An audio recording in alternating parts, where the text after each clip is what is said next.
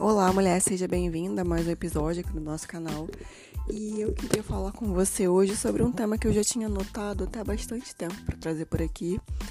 E aí eu tava acabando que eu esquecia, né? Que é o seguinte: alguns mitos e tabus que a gente tem com relação à geração de renda de mulheres, né, para mulheres. Porque a primeira coisa é essa ideia neoliberal que foi vendida, né?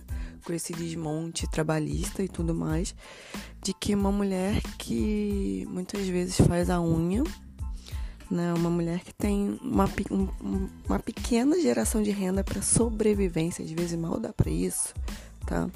De que ela é uma empreendedora. E aí, né, essa, essa ideia é vendida em larga escala de empreendedorismo, entre aspas, tá? Quando a gente sabe que na verdade é o que? Falta de oportunidade de trabalho de fato, né? necessidade de sobrevivência, né? E, né? também o que eu já tinha falado do desmonte dos direitos trabalhistas. E aí com isso não sobra outra coisa, a pessoa tem que fazer o quê? Tentar sobreviver, né? Então, às vezes como eu já vi, né? Eu falo que uma pessoa que dirige um carro, que é um Uber, que trabalha com 99, alguma coisa assim, é empreendedor, que tem uma barraquinha na rua, é empreendedor, sabe, gente? Então, é, é esse absurdo tem sido vendido em larga escala para as mulheres. A gente vê zilhões de eventos o tempo inteiro sobre isso, tá? Muitas vezes geram falsas esperanças grande parte dessas mulheres tem ainda um nicho de mercado absurdo de homens e também de mulheres ganhando em cima né, dinheiro, ganhando em cima dessas mulheres mais dinheiro, tipo dessas mulheres que já estão super sacrificadas, super abandonadas de tudo, né? Abandonadas pelo Estado, abandonadas ter muitas vezes pelo parceiro e tudo mais. Muitas, muitas e muitas são mães solo, tá? E aí é o que eu vejo é isso, vira um grande nicho de mercado, essas mulheres têm um pingo de oportunidade para vender cursos de empreendedorismo, né? Entre aspas. E aí retira-se muito dinheiro dessas mulheres, faz com que elas gastem. E no fim, realmente é isso aí que a gente tem, não ajuda em nada. Então, eu acho isso é algo extremamente sério, tá? Que a gente precisa falar, que tá sendo vendido aí. Né? De que se você falar que é uma forma de gerar renda para essa mulher, beleza. Mas falar que ela é uma empreendedora e aí vendem, né? Tipo, zilhões de sonhos. O que, que a gente sabe na realidade? Vamos lá, gente. Que uma ou outra mulher, de fato, né? Porque a gente sabe que por trás de toda mulher tem zilhões de sobrecargas, de questões, tem a nossa questão econômica no nosso país, que não é fácil, tem um monte de análises profundas. Então a gente sabe, no final das contas, que uma ou outra mulher que muitas vezes comece assim, fazendo uma coisa mínima de sobrevivência, vai prosperar ao ponto de ter uma empresa grande, tá? Por exemplo, isso é uma raridade, isso é um ponto fora da curva. A maioria são realmente mulheres que estão tentando sobreviver, estão tentando não morrer de fome, e aí vendem esses sonhos, né? Vendem essas ideias que eu acho muito cruel. E o que mais existe são mulheres que acabam com dívidas que nem poderiam fazer, sabe? Então esse é um ponto que me incomoda muito quando eu vejo esses eventos. Aí empreendedorismo para mulheres, não sei o que para mulheres, você vai ver, tá? Aí se a gente olha, né, tá, são empresárias, é para transformar de fato essas mulheres empresárias? Não. É isso aí, né? Abrir um MEI e tentar sobreviver. Porque às vezes a mulher não tem nem dinheiro para abrir esse mês, pega dinheiro emprestado, né? aí paga zilhões de cursinhos no cartão de alguém, no boleto e tal. E tá com dívidas que não pode fazer e tentando sobreviver e as pessoas ganhando. E quem tem dinheiro, obviamente, ganhando cada vez mais. Porque esse é o cenário que a gente tem, né, desse pseudo empreendedorismo feminino no Brasil, sabe?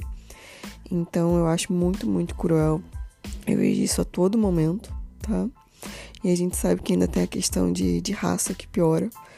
Então, vender esses sonhos, às vezes, para uma mulher negra, por exemplo, é ainda mais pesado. Só que eu quero deixar claro que. Que. Ah, Carol, você tá dizendo que não é para incentivar as mulheres a gerar renda? Claro que não. Eu tô falando todo o mecanismo do sistema que tem por trás disso, né? que fica ali iludindo a gente, achando que é um grande negócio, que é revolucionário, que é libertador, por exemplo, tá? É você investir um dinheiro que você não tem, você fazer dívidas, porque você vai ser a sua própria patroa, tá? Só que você vai trabalhar às vezes de domingo a domingo, sem férias, sem folga, sem garantia nenhuma, tá? Com já começando, como eu falei, com dívidas. E para ganhar um, um mínimo ali de sobrevivência, aí quando você vai ver, você tira aí né, tudo que você tem de despesas para manter esse negócio mínimo, tudo que você já tem de dívida e tudo mais.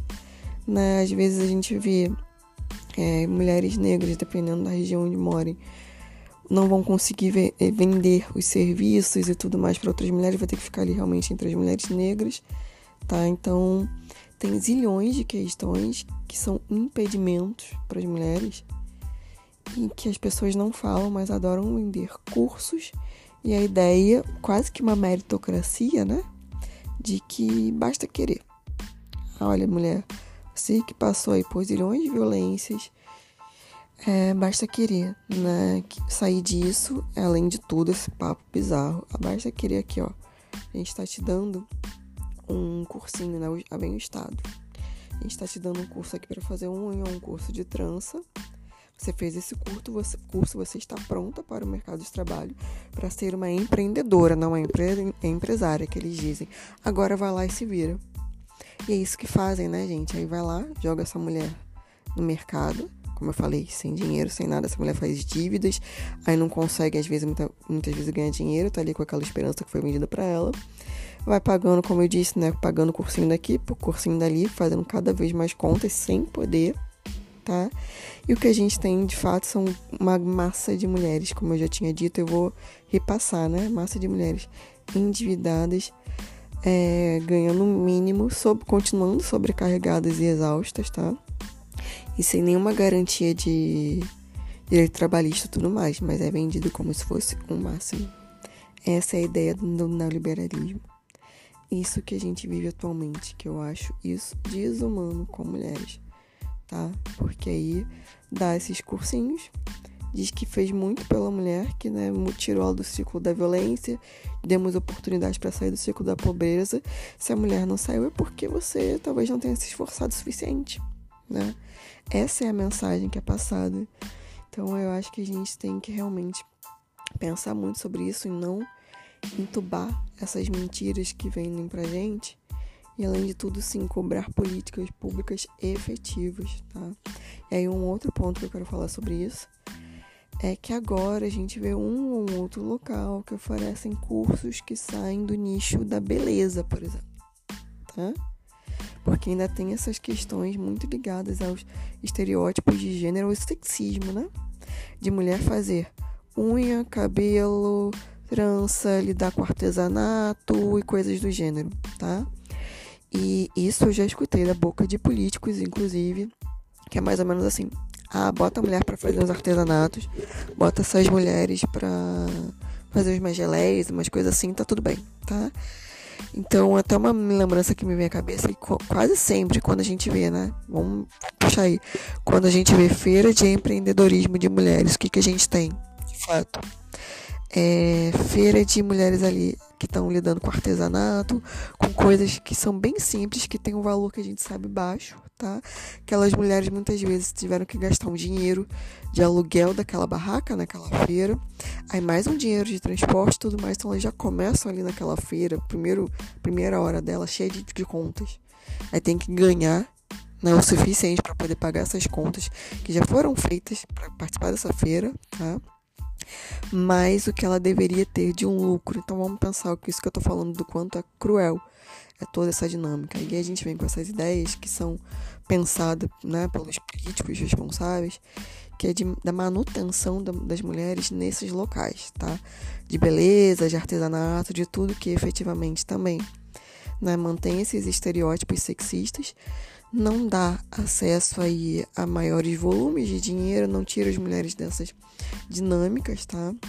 Então eu vou até deixar claro novamente. Ah, cara, você tá dizendo que a mulher não pode trabalhar com beleza? Não, não tô falando isso. A questão é porque só é ofertado isso em larga escala, tá? Gente, como eu disse, tem uma ou outra revista que a gente vê de curso que vai oferecer para mulher uma outra atividade. A maioria a gente vê que é de fato isso, tá?